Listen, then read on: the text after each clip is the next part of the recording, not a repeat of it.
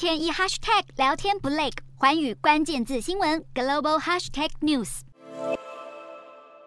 意大利近来遭受热浪侵袭，二十二号来到了这波热浪中最热的一天，热到不行。意大利全国十六个城市更是发布了红色极端高温的警报。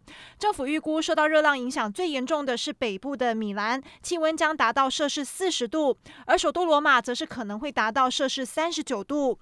高温加上干燥的气候，很容易引发野火。欧盟也示警，今年野火肆虐的情况将比往年来的更严峻。不只是欧洲，美国也因为热浪。侵袭多地酷暑难耐，民众们都在想办法让自己降温消暑。无论是用喷泉冲冲身体降降温，或是喝杯清凉的饮料，再不然就是直接跑海边，投入海洋的怀抱。美国东北部和南部地区近日都遭遇热浪袭击，预计周末气温和湿度都将继续升高，更加的闷热难耐。民众们只能想办法降温找凉快。